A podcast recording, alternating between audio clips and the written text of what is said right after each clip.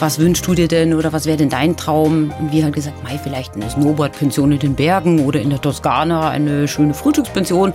Und dann sagte der, der Reinhard, der leider nicht mehr da ist, ähm, sagte, ja, ich hätte da was. Und zwar im Sudelfeld steht eine Jugendherberge frei, die ist verwaist, die braucht einen neuen Leiter. Das wäre doch was für euch. Mhm. Und wie ich so, so rein da raus, wie gesagt, was soll ich mit der Jugendherberge? Ich, ich, Kittel, ich Kittelschürze? Im Leben nicht. Die blaue Couch, der preisgekrönte Radiotalk. Einer unserer Bayern 1 Premium Podcasts. Hören Sie zum Beispiel auch mehr Tipps für Ihren Alltag mit unserem Nachhaltigkeitspodcast Besser Leben. Und jetzt mehr gute Gespräche. Die blaue Couch auf Bayern 1 mit Gabi Fischer.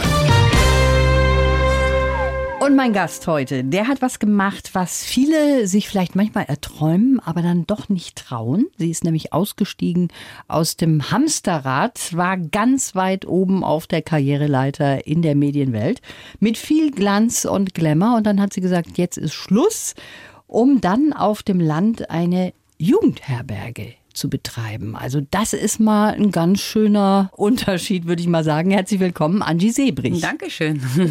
Angie, wir kennen uns aus deinem Karrierejob. Also viele, viele Jahre. Ja. Das ist sehr schön, dass du heute da bist. Dein Ausstieg ist ja schon 20 Jahre her. Mhm. Das war schon ein krasser Schritt. Hast du das jemals bereut? Nein, ich habe es nie bereut. Es gab sicherlich Momente, wo ich gehadert habe und gesagt, halt bitte einer die Welt an, ich möchte aussteigen. Der erste Tag zum Beispiel in der Jugendherberge. Aber unterm Strich passt es. Und ich bin ja nicht ausgestiegen, sondern ich bin eigentlich nur umgestiegen. Umgestiegen, genau sozusagen. so ist das. Aber es ist schon ein krasser Unterschied gewesen. Eigentlich so zwei Welten. Ja, in der Tat. Also vom äh, Hip-Hop zum Hüttenzauber. Und äh, was ich am lustigsten fand damals, äh, hatte die Bild-Zeitung getitelt, MTV-Kommunikationschefin übernimmt kein Scherz, eine Jugendherberge in den Bergen. Also die Skepsis und die Zweifel, die, die waren schon allerorten sehr, sehr groß. Für mich war es kein Luftschloss, weil ich hatte mir das wirklich gut überlegt und es war ja nicht geplant. Mhm. Es war wirklich per Zufall entstanden und anscheinend war ich reif. Mein Unterbewusstsein hat anscheinend gesagt, gut, äh, schau dir das mal an. Und so ist es entstanden. Angie, ich habe hautnah deinen Aufstieg mitbekommen in der Medienbranche. Bei MTV warst du. Mhm. Was hast du da genau gemacht? Ich war bei MTV zuständig für die gesamte Kommunikationsarbeit für den deutschsprachigen Raum, also für Deutschland, Österreich, Schweiz und war eigentlich ja, ich war diejenige, die halt einfach die Inhalte vorgegeben hatte, äh, kommunikationstechnisch in enger Zusammenarbeit damals mit meiner damaligen Chefin, der Pop-Prinzessin Christiane Zusalm, die mich ja mehr oder weniger abgeworben hat. Und also es ging eigentlich, wenn man grob sagt, um die gute Positionierung von MTV in allen Öffentlichkeiten, ob bei Presse, Zuschauern, Werbepartnern. Und du solltest halt auf jede mögliche oder unmögliche Frage eine möglichst druckreife Antwort parat haben. Mhm. Das war so mein Job. Also mein Tag endete frühestens nach 10, 12 Stunden. Und wie du ja wahrscheinlich auch weißt, so im Eventbereich oder im Medienbereich äh, sind da durchaus viele Wochenenden dabei mit Veranstaltungen. Aber es hat Spaß gemacht. Mhm. Es war wahnsinnig äh, spannend, es war stressig, aber es war auch spaßig. Und wenn man ehrlich ist, Erfolg zu haben, macht ja auch Spaß. Und es hat mich viel weitergebracht. Und ja, ich bin dankbar, dass ich diese Chance hatte. Und irgendwann aber, nachdem ich auch meinen damaligen Freund, jetzt Mann, mhm. kennengelernt hatte, habe ich halt festgestellt, dass Arbeit nicht alles ist. Und so hat's angefangen. Und dann kam eben auch ein Zufall dazu, den du eben schon so ein bisschen angedeutet hast. Du hast jemanden kennengelernt im Urlaub. Der Zufall war so, dass wir äh, den ersten gemeinsamen Urlaub geplant hatten, der Mike und ich. Und das war die erste Zeit, wo ich so ein bisschen äh, runterfahren konnte von der Taktung, sage ich jetzt mhm. mal. Und wir hatten in dem Urlaub ein Pärchen kennengelernt, die in der Jugendherberge Lindau gearbeitet hatten. Und wie man halt beim Glas Wein dann am Abend so vor sich hin sinniert und rumspinnt, so, was wünschst du dir denn oder was wäre denn dein Traum? Und wir halt gesagt, Mai, vielleicht eine Snowboard-Pension in den Bergen oder in der Toskana eine schöne Frühstückspension. Und dann sagte der, der Reinhard, der leider nicht mehr da ist, sagte, ja, ich hätte da was. Und zwar im Sudelfeld steht eine Jugendherberge frei, die ist verwaist, die braucht einen neuen Leiter. Das wäre doch was für euch. Und wie ich so, so rein da raus, ich gesagt, was soll ich mit einer Jugendherberge? Bin ich, ich Kittelschürze? im, im Leben nicht. Und das war es dann auch. Und der Gedanke hat dann erst sich festgesetzt im Kopf, als ich wieder in München war und der Stau mir meinen Terminplan zerschossen hat und ein Meeting das nächste jagte. Und dann habe ich überlegt, hey, der hatte doch da was gesagt. Lass uns doch einfach mal hinfahren. Und so sind wir eines Nachmittags mal rausgefahren und das war so herbstliche Stille und mich hat eine komplette Stille empfangen. Ein kleiner schwarzer Kater, der strich um meine Beine und dann habe ich ihn hochgehoben wie ein Säckchen Mehl und dann sah ich diese 20 Fenster auf der Sonnenseite, dieses alte, ehrwürdige Haus mhm. und dann hat es irgendwo Klick gemacht im Kopf und dieses Korn hat sich irgendwo eingenistet. Ja, und dann sind wir wieder gefahren und das hat mich irgendwie nicht mehr losgelassen. Wir haben angefangen zu recherchieren, was macht man eigentlich so als Herbergseltern, weil ich immer noch im Kopf hatte, also Kochen, Kittelschürze, ja. Birkenstock. Und ähm, haben dann festgestellt, dass es ein sehr vielfältiger Beruf ist, handwerklich mein Mann und ich könnte weiter organisieren, koordinieren. Habe überlegt, mir kommt da eigentlich sehr zugute, was ich vor den Medien studiert hatte, nämlich äh, BWL, mhm. Hotel- und Restaurantmanagement. Und so wurde das Ganze sehr rund. Und dann haben wir uns entschlossen, uns zu bewerben. Ja, also von den High Heels im Medienbereich in die Birkenstock in der Jugendherberge, die übrigens ja auch sehr modern mittlerweile sind. In der Tat. Du hast ja auf eine sehr nette Art und Weise dann gekündigt bei deiner Chefin, von der du auch schon erzählt mhm. hast, bei der Christiane Zusalm. Richtig. Ich meine, meine Kündigung war so, dass ich ihr ein Bild von der Homepage von der Jugendherberge Sulfeld ausgedruckt hat. Damals war es in der Tat nur eine Seite, also eine feste Seite im Gegensatz zu heute. Mhm. Hab da ein Herzchen rumgemalt und gesagt, das will ich machen. Und dann hatte sie erst mal gesagt, hey, spinnst du? Willst du mehr Geld? Und er sagt, nein, das ist mein Traum, das will ich machen. Dann hat sie gesagt, ja, wenn du das wirklich willst, finde super. Äh, ich unterstütze dich dabei, hat mir auch noch eine Prämie bezahlt, die ich sehr gut brauchen konnte. Denn das Gehalt in der Jugendherberge war nicht so, wie wir es uns erträumt haben, aber beim Vorstellungsgespräch haben wir erfahren, als Jugendherbergseltern wird man zwar nicht reich, aber satt. Und es war ein sehr, sehr nettes Bewerbungsgespräch eben auch. Und ich hätte nie im Leben gedacht, dass die uns nehmen. Nie. Weil wir haben ja wirklich nicht dem Bild entsprochen, was man so gemeinläufig sich so vorstellt. Und witzigerweise ist der Landesverband gegenüber vom Haus meiner damaligen Chefin gewesen. Und wir gingen da rein und ja, ich hatte mich schon ein bisschen anders angezogen. Also nicht so wie zu einer Veranstaltung, mhm. so pinkes Ledermännchen, sondern nein, ein erdfarbenes Outfit, so ein bisschen naturverbunden. und wir kamen dann da rein und dann, dann saß dann noch ein weiteres Bewerberpärchen. Und ich dachte, ach, scheiße, also bunter Vlies, Bergschuhe, wir, das kriegen wir nie. Ja. Und dann lief es aber doch sehr gut und Mhm. Ja, drei Tage später hatten wir die Zusage, wir haben uns für sie entschieden. Das hat dein ganzes Leben geändert. Und der Start ins neue Leben, der war ein bisschen holprig. Der Start war alles andere als lustig. Im Nachhinein klingt es immer so schön wie bei Heidi auf der Alm, was tatsächlich auch das Motto unseres Hauses ist. Aber der Anfang, der war wirklich erbärmlich. Also Abschied von München, von meinem kleinen Hexenhäuschen auf in ein komplett neues Leben. Auf der Fahrt dahin haben wir erstmal einen Unfall gebaut. Es war Schneesturm. Wir kamen dann an, das Haus war voller Gäste. Du hast die Hand vor Augen nicht gesehen, vor lauter Schnee. Es gab einen Interimsleiter, also nicht mehr den Vorgänger, mhm. der 20 Jahre das Haus geführt hatte, sondern einen Interimsleiter, der mehr oder weniger so gesagt hat, so hier sind die Schlüssel, nun macht mal. Ich war schwanger, ich hatte eine sehr problematische Schwangerschaft mit Blutungen. Ich sollte eigentlich Ruhe geben.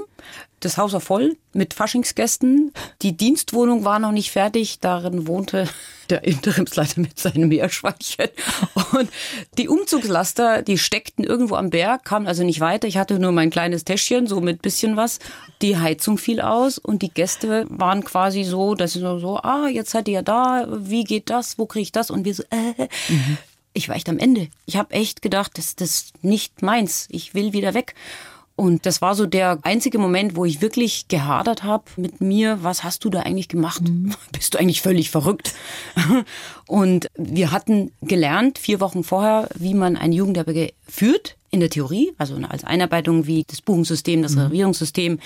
Aber im Haus selbst hatten wir keine Ahnung. Es gab also, damals vier Zivildienstleistende, die kannten das Haus Gott sei Dank ein bisschen. Eine Nachbarin, die Leni aus dem Bergcafé, die gesagt hat, komm, auf dem Berg, da hält man zusammen. Und so nach und nach wurde es dann besser und wir haben uns ein bisschen freigeschwommen. Also ins kalte Wasser oder in kalten Schnee in dem Fall geworfen. Wahnsinn. Wir haben an dieser Stelle immer einen Lebenslauf. Mhm. Und da hätte ich gerne, dass du den vorliest. Ich heiße Angie Sebrich und habe die richtige Entscheidung getroffen. Seit 20 Jahren leite ich mit meinem Mann die Jugendherberge Sudelfeld in den Bayerischen Alpen. Ich war ein wilder Teenager, dann eine BWL-Studentin, die auf vielen Job-Hochzeiten tanzte. Eher durch Zufall landete ich beim Radio in einer Presseabteilung. Mein Karrierehighlight, ich war Kommunikationschefin beim Musiksender MTV. Ich jettete durch die Welt, lernte die Größen der Musikszene kennen, lebte in einer Glitzer- und Glamourwelt. Eine Urlaubsbekanntschaft änderte alles. Sie gab den Anstoß, ein völlig neues Leben zu beginnen. Geprägt haben mich die schweren Stunden in meinem Leben, die mich lehrten, mich durchzubeißen. Mein Lebensmotto, durchhalten. Nach Regen kommt Sonne. Für die Zukunft wünsche ich mir lautes Kinderlachen auf dem Berg und ein volles Haus ohne Corona-Einschränkungen. Ja, in der Tat. In der Tat. Du bist natürlich dann auch bei MTV mit internationalen Stars zusammengekommen. Mit wem zum Beispiel? Auch da gab es einige, angefangen von äh, Jennifer Lopez, Mariah Carey, Bloodhound Gang, Eminem, alle möglichen. Und das war schon eine sehr bunte Welt. Also man hat ja nicht nur mit, mit Promis zu tun, sondern du hast ja auch zu tun mit der Politik, mit mhm. Aufsichtsbehörden, mit Kollegen. Und das war eine wirklich bunte Welt, eine, ja, ein Meilensammelleben, kann ich jetzt mal so sagen. Mal für einen Tag nach Los Angeles gechattet, um da bei den Video Music Awards mitzuhelfen. Aber es war im, im Rückblick ein Leben auf der Überholspur, mhm. das ich mir heute gar nicht mehr vorstellen kann. Ja. Also kaum Schlaf, aber es hat funktioniert. Du warst ein wilder Teenager, hast du vorgelesen. Oh ja. Hast BWL studiert mhm. und auch viele Jobs gemacht zur Studienzeit. Also da war die Eisverkäuferin dabei, wie auch das Kindermädchen, über viele andere Jobs auch noch. Das mhm. ist gar nicht so schlecht, ne? wenn man in viele unterschiedliche Sachen auch mal eintaucht. Das prägt und ähm, man lernt eben, sich auf viele unterschiedliche Situationen sich einzustellen und das zu nehmen, was kommt. Auch wenn du Heimweh hast, weil du irgendwo als äh, 16-Jährige irgendwo bist und ich habe halt einfach Dinge gemacht, wo ich gemerkt, ach, da kann ich ein bisschen Geld dazu verdienen, da kann ich ein bisschen was lernen. Ob es jetzt so eine Statistenrolle war oder Ochsenschwanzsemmeln in der Olympiale verkaufen beim Radrennen. Mhm. Also wurscht was.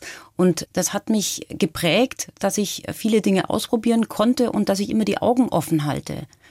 Und das versuche ich irgendwie auch an meine großen Mädels weiterzugeben, dass man nicht immer gleich die Flinte ins Korn schmeißen mhm. sollte, sondern einfach erstmal probieren. Und wenn man merkt, okay, du reitest ein totes Pferd, dann kannst du absteigen. Aber vorher erstmal probieren und bisschen durchbeißen. Du hast gerade eben auch vorgelesen, dass auch schlimme Momente in deinem Leben waren. Ein schlimmer Moment war zum Beispiel, als dein Papa urplötzlich aus dem Leben gerissen wurde mhm. bei einem Segelflug. Richtig. Er mhm. ist abgestürzt. Das, das, war schon für dich sehr prägend. Das war also schon, mm, ja, muss ich sagen, das war ein Knall, wo natürlich keiner damit rechnet. Mhm. Also ich hatte gerade das Abi fertig und war also in der Orientierungsphase und plötzlich stehst du da und nichts ist mehr so, wie es war. Und es war für meine Mutter auch wahnsinnig schlimm. Für die Kinder, die gehen nach einer Zeit des Trauerns und des Haderns, die gehen ihren eigenen Weg. Mhm. Aber der, der bleibt, also es war ein Hammer jetzt mal. Und deswegen, auch das hat mich sehr geprägt, dass ich versuche, den Moment zu leben und nicht zu planen, was passiert in drei Jahren, sondern ich nehme es so, wie es kommt. Wenn ich es ändern kann, dann ändere ich es. Und das ist auch irgendwie so ein bisschen zu meinem Lebensmotto geworden. Ich bin ein unverbesserlicher Optimist und ich versuche wirklich immer das Gute zu sehen. Und da braucht schon viel, um mich aus den Latschen zu hauen. Also das gibt's und ich liege auch mal nachts wach und ich hadere und ich, ich weine und ich schimpfe und ich schreie. Aber letzten Endes komme ich dann schon relativ schnell wieder auf den Boden der Tatsachen zurück und denke mir, hey, was willst du? Ich bin gesund, ich habe mhm. gesunde Kinder, ich habe ein Auskommen, ich habe einen Beruf, der mich ausfüllt. Was willst du mehr? Du hast jetzt mittlerweile drei Mädels, also Zwillingsmädel und dann nochmal eine Nachzüglerin sozusagen. Ja. Und du hast einen schönen Satz gesagt im Vorfeld. Hättest du gewusst, wie toll das ist mit drei Mädels, dann hättest du früher angefangen ja. mit den Kinderkriegen. Ich wollte nie Kinder, ich wollte nur Hunde. Aber ja, die Zwillinge, die kamen auch eigentlich unverhofft, weil ich hatte mich ja damals für die Jugendherberge entschieden und dachte, ich mache das zusammen mit meinem Mann. Und dann, nachdem ich den Vertrag unterschrieben hatte für die Jugendherberge, habe ich erfahren, als ich Zwillinge bekommen. Das war dann schon noch eine Herausforderung mehr. Aber wie gesagt, nimm es, wie es kommt. Ja. Und es ist gut gegangen alles. Und die dritte, das Nachzüglerinchen, die Lilly, die ist gekommen, wo ich eigentlich dachte, es, äh, ich bin in Wechseljahren so mit 45 ja, war dann doch nicht so. Und das war dann auch so ein Moment, wo ich gedacht habe, ja, das, das, das wird doch cool. Also wenn alles gesund ist, warum nicht? Viele haben gesagt, oh, bist du mutig und das würde ich nicht machen und da kann auch was passieren. Und man sagt, vertrau doch, dass es gut wird. Angie, seit 20 Jahren Chefin einer Jugendherberge, davor in einer Welt, die ganz anders war, viel Wert auch aufs Äußere gelegt hat. Und ich kann mich erinnern, du hast eine sehr große Schuhsammlung mal gehabt. Ja. Die war sehr glamourös. Was ist damit Ach, passiert? Ach, die ist mittlerweile in verschiedenen Second-Hand-Läden. Ein paar sind im Faschingskoffer. Ich habe nach und nach mich schweren Herzens von solchen bunten Schüchen, High Heels getrennt, weil du kannst ja doch nicht anziehen. Was willst du denn auf dem Berg mit High Heels? Ja. Aber das ja, ich, ich habe mich ja trotzdem von der Persönlichkeit nicht verändert, nur weil ich jetzt einen Knochenjob gegen den anderen gewechselt habe, mhm. sozusagen. Sondern ich mag mich nach wie vor gerne lustig anziehen und schminken und das hat nichts geändert. Aber ich gehe nicht mehr so viel einkaufen. Es hat dann angefangen, eher dann für die Zwillinge so kleine, kleine mhm. Sachen zu kaufen. Das macht eigentlich viel mehr Spaß.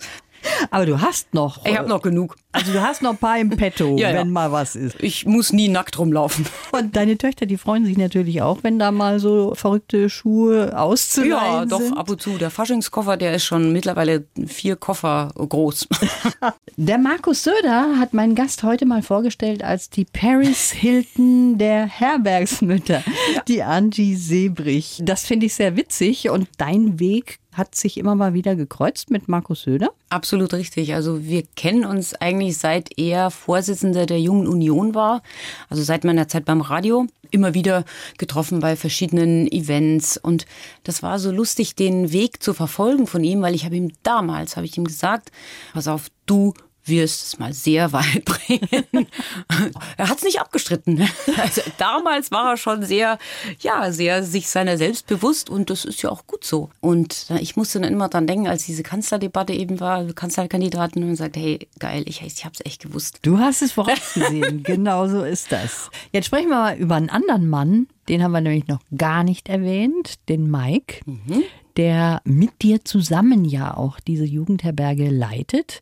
Und das ist einer, der tatsächlich mit dir an einem Strang zieht. Ne? Der hätte ja auch sagen können, ach nö, habe ich jetzt keinen Bock, aufs Land zu gehen oder dies zu machen. Aber der hat immer mitgemacht. Der Mike ist so mein ruhender Pol, so mein Fels in der Brandung. Früher habe ich mich immer aufgeregt, dass er beim Essen nicht spricht und der generell sehr wenig spricht. Aber das ist ja auch ein Markenzeichen des Mannes an sich. Kann auch mal schön sein, ne? Mammut erlegen und ins Feuer schauen.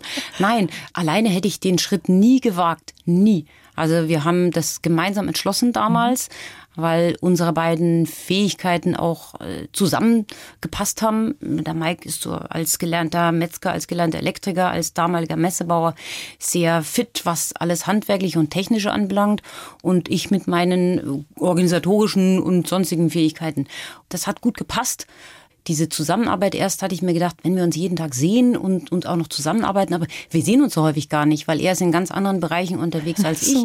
Und das ist eigentlich sehr gut, weil sonst hätte es, glaube ich, viel öfter schon gekracht. Also wir haben uns immer wieder zusammengerauft und man glaube ich, muss dem anderen auch seinen Freiraum gönnen. Also ich brauche meinen eigenen Fernseher am Abend. Ich gucke dann mal Rosamunde Pilcher und er guckt äh, B-Max. und das muss man sich auch zugestehen. Dem anderen ja, seine Stärken auch mal bewusst machen und muss dem anderen seine Schwächen verzeihen und man darf sich selbst nicht so wichtig nehmen. Aber ich rede mal ganz schlau und bei uns kracht es aber zu Hause ganz genauso oft. Wäre ja komisch, wenn ja. man nicht krachen würde. Wir reden auch mal eine Woche nicht zusammen. Das ist auch völlig normal. Man kann sich aus dem Wege gehen. ja.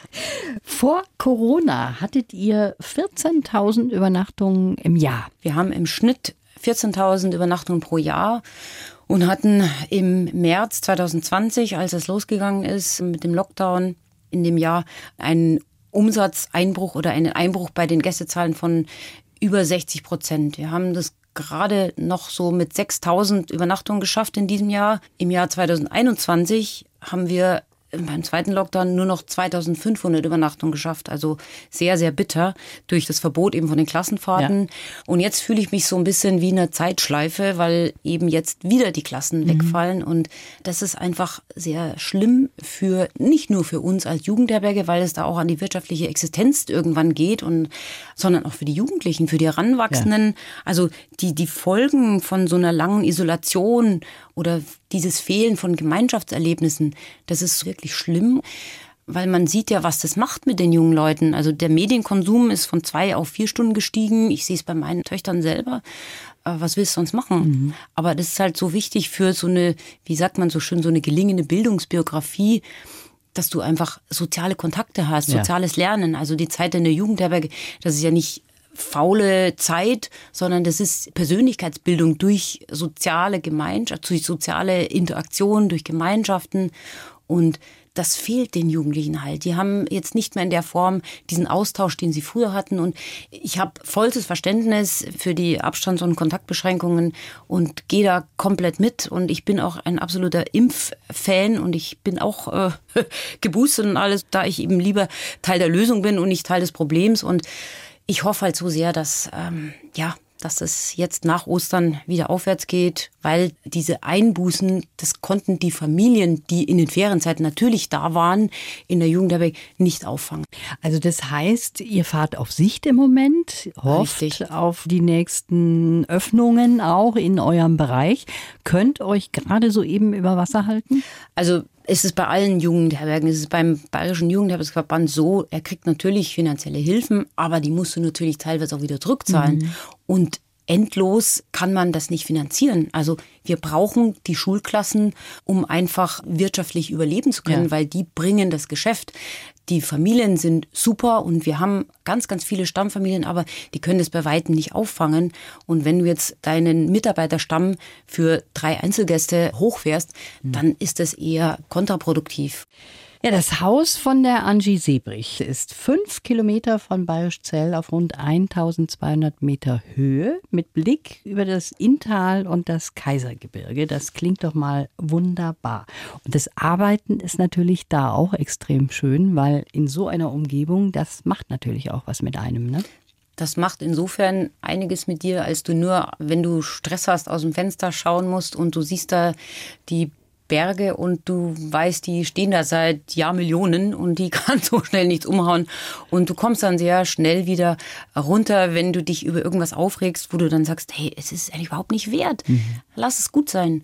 Und es ist einfach eine Arbeit, die mit meiner vorherigen Tätigkeit nicht zu vergleichen ist. Also zu vergleichen insofern, als es genauso viel, ja, Aufwand oder Hirnschmalz erfordert, aber du bist halt einfach ein bisschen geerdeter und du kriegst das Feedback relativ schnell zurück, mhm. wenn du mhm. was gut gemacht hast von den Schülern. Lasse dir mal irgendwie ein selbstgedichtetes Lied singen oder so. Das ist einfach toll. Und es ist, ich gebe zu, es ist mehr Verwaltungsaufwand im Vergleich vor 20 Jahren. Da gab es viel Fax, da gab es viele Briefe, da gab es kaum Mail. und jetzt ist es komplett umgekehrt. Du hast dich zu kümmern um die verschiedenen sozialen Medien, die Kommunikationskanäle und das ist schon schneller geworden. Aber es hat ja sein Gutes. Ich bin ja nicht ausgestiegen, weil ich irgendwie nicht weniger arbeiten wollte, sondern weil ich wollte irgendwie die Balance wiederfinden zwischen der Arbeit und meinem Leben. Und das hast du auch gefunden. Mhm. Wohnst du auch in der Jugendherberge? Mittlerweile wohnen wir nicht mehr in der Jugendherberge. Das haben wir die zehn ersten Jahre gemacht. Aber es war dann schon teilweise sehr anstrengend, weil wir wirklich Zimmer an Zimmer mit den Gästen gewohnt haben und das Haus sehr hellhörig ist. Und als ich noch schwanger war und die Kinder noch im Bauch war, hat mich das nicht gestört, wenn die da rumpoltern. Aber als wir dann die Kinder im Haus hatten mhm. und dann klopft dann um 11 Uhr ein Gast und sagt, kann ich bitte eine Scheibe Brot haben? das ist dann schon manchmal sehr anstrengend gewesen. Und nach zehn Jahren haben wir unten im Barizell ein kleines Häuschen zur Miete gefunden mhm. und fahren jetzt genauso zur Arbeit hoch und fahren dann wieder abends runter. Und das ist eigentlich schon sehr wertvoll, wenn du ein bisschen abschalten kannst. Du hast gerade von deinen Kindern gesprochen, als sie noch klein waren. Deine Zwillinge, die haben dir ja auch ziemlich Sorgen gemacht. Frühgeburt, mhm. Notkaiserschnitt, ja. vier Monate Klinik, auch zwei Herz-OPs. In so einer Situation merkt man erstmal, worauf es ankommt, oder? Das ist vollkommen richtig. Also wir waren gerade drei Monate eben in der Jugend der Berge, hatten angefangen und dann bekam ich Anfang April einfach so undefinierbare Bauchschmerzen und ja, das hat sich halt dann blöderweise herausgestellt als äh, ja nicht mehr aufzuhaltende Geburt und das war sehr dramatisch, weil die wirklich drei Monate zu früh gekommen sind mhm. und ich gedacht hat, hey, das, das kann doch gar nicht sein. Wie, wie soll das gehen? Wie sollen die das schaffen? Ja, diese Zeit war dann nochmal eine Situation oder eine Phase, die sehr, sehr anstrengend war. Die mussten beide beatmet werden. Du hast es gesagt, sehr viele Operationen, intubiert und, und einfach, also wenn man das weiß, wie so ein Frühchen, so, mhm. die wollen nicht mehr als ein Leib Brot, 700 Gramm, 30 Zentimeter groß. Und du kannst sie nicht halten, du darfst sie nicht halten. Und ich kam dann nach zwei Wochen raus aus dem Krankenhaus und das war eine Scheißsituation, ein richtig blödes Gefühl, weil du hast deine Kinder nicht dabei gehabt, der mhm. Bauch ist leer. Und äh, ich habe dann abgepumpt und mit jedem Tag nach Rosenheim gefahren, Milchtransport.